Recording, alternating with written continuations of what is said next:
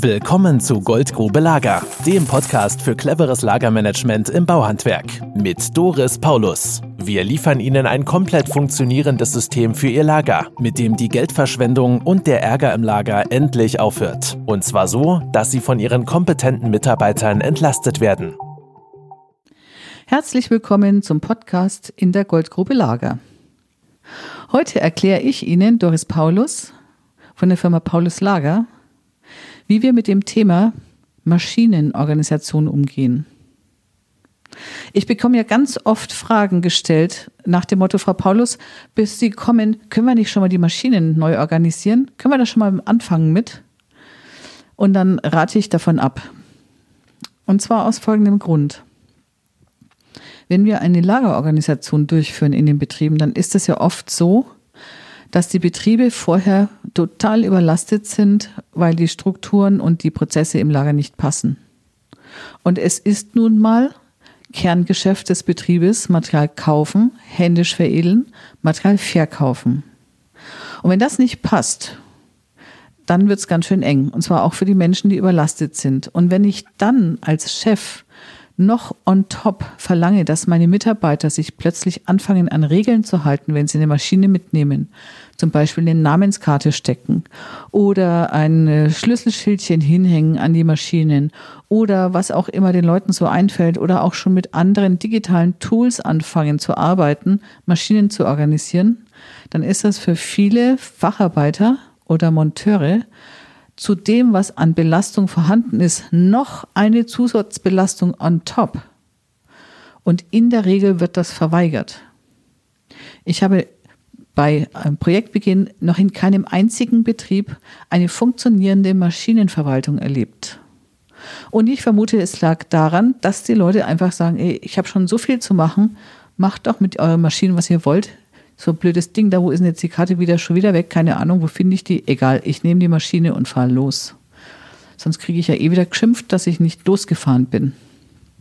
Der Hintergrund ist natürlich auch, dass die Mitarbeiter, wenn wir in den Betrieben anfangen zu arbeiten, die Aufgabe haben, zu erlernen, in Standards zu arbeiten. Das kann man aber erst tun, wenn, einem, wenn man merkt, dass das Lager, wenn das einmal organisiert ist, auch tatsächlich funktioniert. Es gibt eine Verlässlichkeit. Es gibt eine Beständigkeit in den Prozessen. Ich ziehe Karte, Material kommt, ui, toll. So, so Selbstverständlichkeiten, von denen man vorher nicht erwartet, dass sie funktionieren.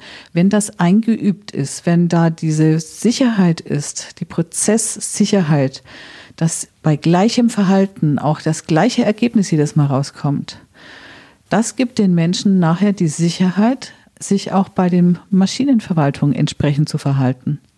Aber das muss erst erlernt werden. Das fliegt den Mitarbeitern nicht zu, die sie haben.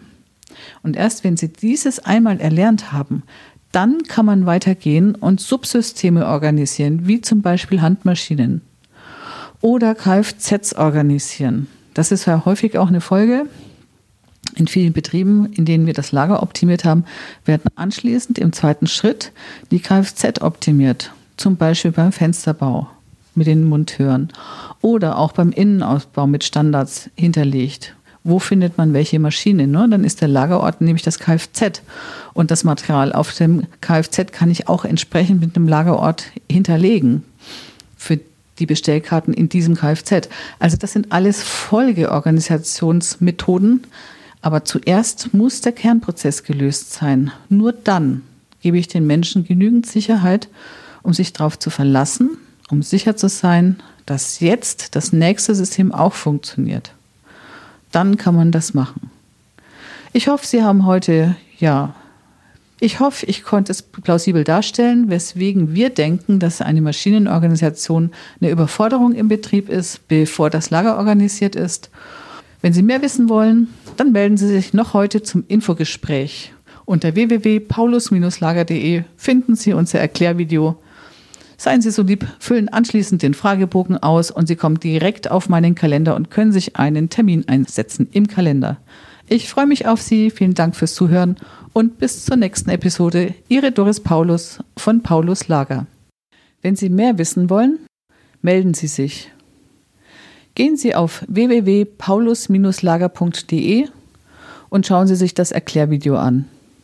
Danach sind Sie komplett im Bilde, wie wir arbeiten und was Sie von uns bekommen.